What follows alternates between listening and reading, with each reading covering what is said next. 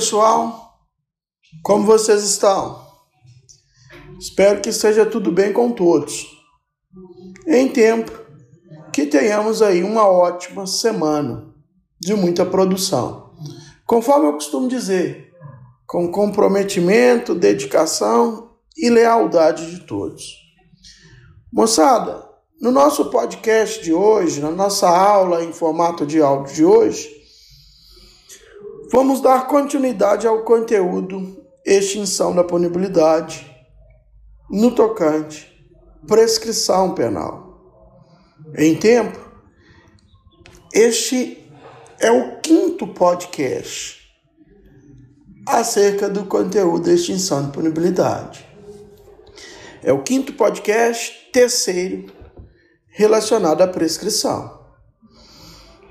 Conforme de costume, devemos ter em mãos Código Penal, Constituição Federal, plano de trabalho, plano de ensino, com o roteiro da aula e os livros sugeridos, evidentemente, no plano de ensino.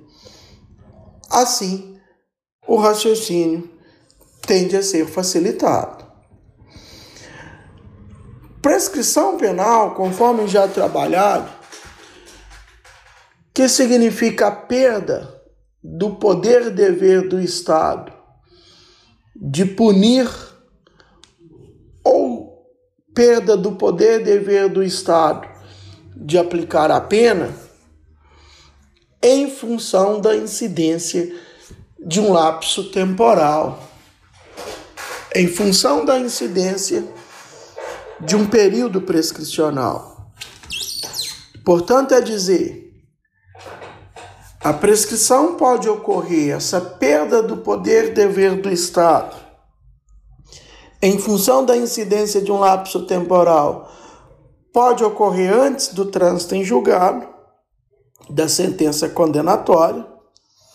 Na hipótese, teremos a prescrição da pretensão punitiva, como pode ocorrer após o trânsito em julgado final e aí teremos a prescrição da pretensão executória. São duas espécies macro, repetindo a chamada PPP, prescrição da pretensão punitiva, e PPE, prescrição da pretensão executória. Quando o conceito diz lapso temporal, leia-se período prescricional o chamado lapso temporal, período prescricional, tem o início, que mais adiante vamos tratar, que é chamado de termo inicial, e tem o fim, que se dará por alguma causa interruptiva. Então, um ponto de início, um ponto de fim, é um período de tempo, é o chamado lapso temporal que significa período prescricional. Beleza? Conforme eu disse, são duas espécies macro de prescrição: a PPP, prescrição da pretensão punitiva, e a PPE, prescrição da pretensão executória.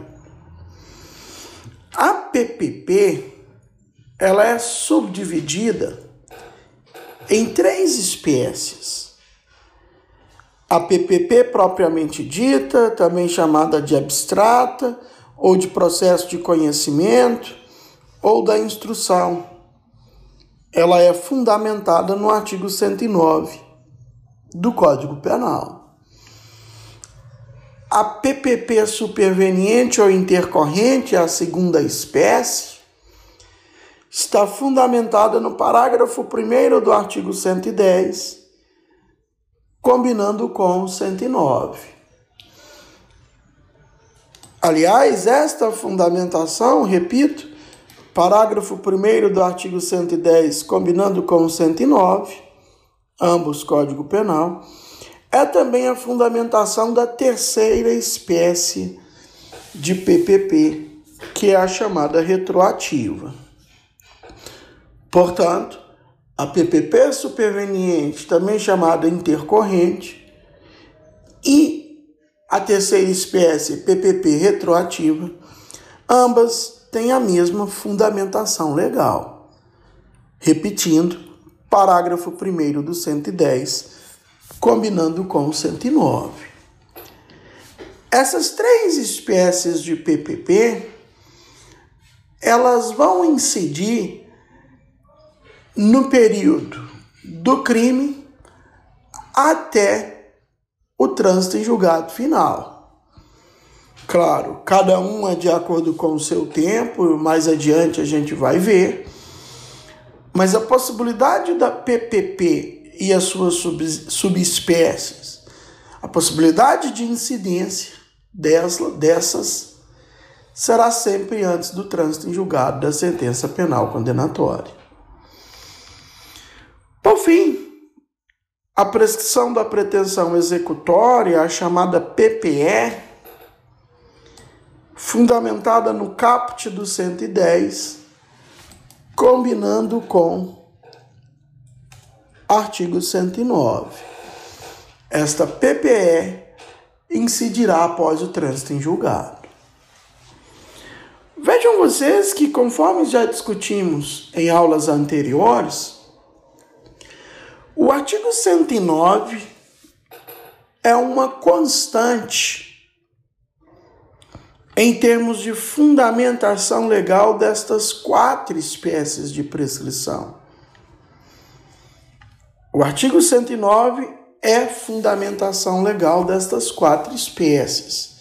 Claro, além do 110, o 109 é repetido aí em todas as espécies. O 110, para ficar claro, seja o caput, seja o parágrafo primeiro, prescrição superveniente, prescrição retroativa, prescrição executória. O 109, além da PPP abstrata, que é fundamentada apenas no 109, esse 109 é fundamentação legal de todas as outras espécies. Logo a gente pergunta por quê.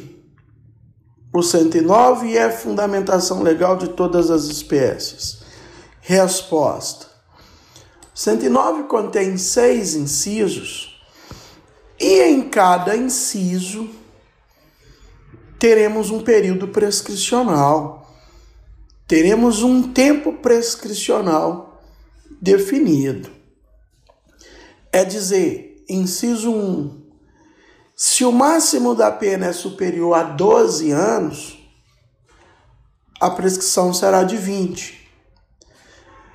Inciso 2, se o máximo da pena é superior a 8 anos, é igual ou inferior a 12, ou seja, não excede a 12, a prescrição é de, em 16 anos. Inciso 3. Se o máximo da pena é superior a 4 e não excede a 8, a prescrição, o período prescricional são 12 anos. 4. Se o máximo da pena for superior a 2 e não excede a 4, ou seja, igual ou inferior a 4, a prescrição é de 8 anos. Penúltimo inciso, inciso 5. Se o máximo da pena é igual a um ano, ou sendo superior não excede a dois, a prescrição é em quatro anos. Por fim, três anos, se o máximo da pena é inferior a um ano. Então, o artigo 109 justifica-se a sua constante ser fundamentação legal de todas as espécies de prescrição, tendo em vista ser o artigo que vai determinar qual é o período prescricional, qual é o prazo prescricional.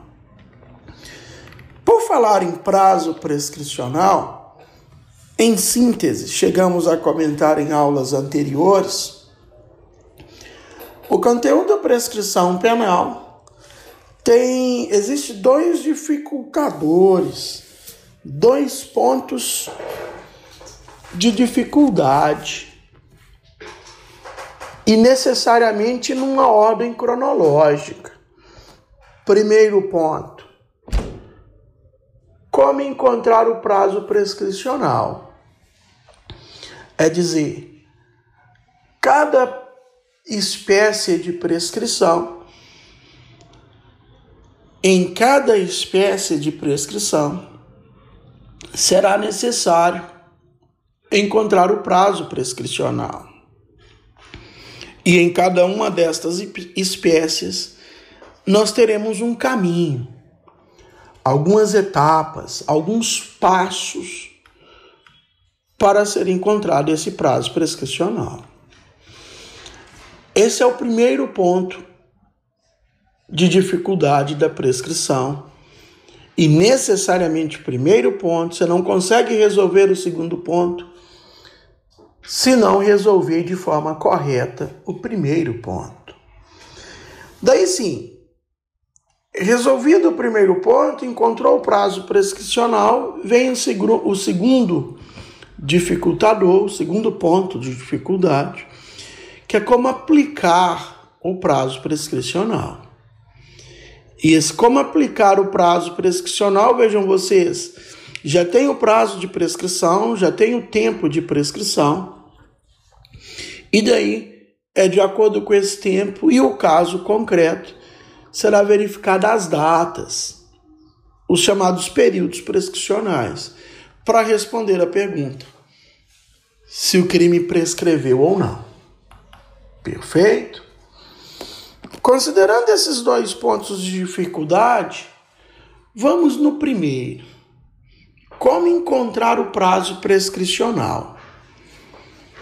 Vamos inclusive passar o caminho, o chamado passo a passo, de cada espécie de prescrição. Sendo assim, a primeira espécie a ser abordada e o seu prazo, qual é o prazo, é a PPP abstrata, também chamada de processo de conhecimento ou da instrução. O caminho é, é o seguinte: primeiro passo, identificar qual é o crime. É dizer se o crime é simples, se o crime é qualificado ou se o crime é privilegiado. Em outras palavras, é o enquadramento do fato, da situação fática, à norma penal, a, a, a materialidade do crime. Daí você vai concluir se a norma, se o crime é simples, se o crime é qualificado, se o crime é privilegiado.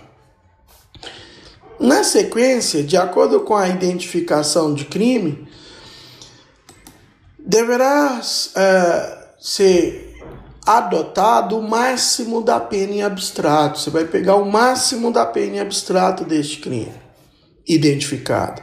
Todo crime tem pena mínima, tem pena máxima. Você vai pegar a pena máxima em abstrato. Terceiro passo que poderá existir ou não. Se não existir, o terceiro passo, do segundo passo, você já vai direto para o quarto passo. Não existindo o terceiro passo. Isso é relativo. Vai depender do caso. O ponto é, no terceiro passo, se no caso existe majorante ou minorante, ou seja, causa de aumento de pena ou diminuição de pena, terceira fase da dosimetria, terá que ser adotado a maior das frações, se for o caso de majorante, ou a menor das frações, se for o caso de minorante. Beleza? Maior das frações se for para aumentar, menor das frações se for para diminuir. Esse é o terceiro passo. Que reitero, poderá existir ou não. Na sequência, quarto passo, deverá ser aplicado um dos incisos do artigo 109. De acordo com o dado que você tem até aqui, quarto passo, você vai identificar se é o inciso 1, 20 anos, se é o inciso 2, 16 anos, inciso 3, 12 anos, inciso 4, 8 anos, inciso 5, 4 anos, ou inciso 3, 3 anos. Desculpa, inciso 6, perdão, 3 anos. Feito isso, identificado o tempo prescricional, você vai aplicar ou não o quinto passo. O quinto passo tem a mesma característica do terceiro, vai depender do caso. O quinto passo é simplesmente a possibilidade de redução do período prescricional ou da prescrição pela metade, se na data do crime o agente for menor de 21 anos ou na data da sentença for maior de 70 anos. Então vai depender na realidade da idade do agente. Minoridade relativa chamada no penal dos 18 até 21 anos incompleto ou maioridade senil, que é 70 anos ou mais de idade. Então, se o criminoso, se o agente for menor de 21 na data do fato, o prazo prescricional que você encontrou até a quarta etapa tem que ser reduzido aqui na quinta da metade. Idêntico raciocínio se o agente for maior de 70 na data da sentença. Perfeito? Estes são os passos da PPP abstrata. Passos agora como encontrar o prazo prescricional da PPP superveniente, também chamada de intercorrente, e em tempo. Considerando que a fundamentação legal é a mesma da retroativa, o caminho também é o mesmo. O prazo das retroativas será o mesmo da superveniente. Então vamos lá. Primeiro passo, é bem mais curto, olha só. Utilizar a pena aplicada. Então já deve existir sentença penal condenatória. Segundo passo, de acordo com a pena aplicada, você vai utilizar um dos incisos do artigo 109. Então você vai verificar se a prescrição é de 20, de 16, de 12, de 8, de 4 ou de 3 anos. Terceiro passo, se o agente for maior de 70 anos na sentença ou menor de 21 anos na data do crime, a prescrição é reduzida pela metade. Então vejam vocês que o caminho é bem mais curto, tanto para retroativa quanto para superveniente. Aliás, por falar em caminho mais curto, é o mesmo raciocínio para a prescrição executória. O caminho é utilizar a pena aplicada, novamente já tem que ter sentença penal condenatória. De acordo com a pena aplicada, é um dos incisos do artigo 109, que nos termos do 110 caput, determina que deverá ser aumentado de um terço se o condenado for reincidente. Por fim, quarto passo, verificar se aplica-se ou não o artigo 115, que é a redução da prescrição pela metade. Beleza?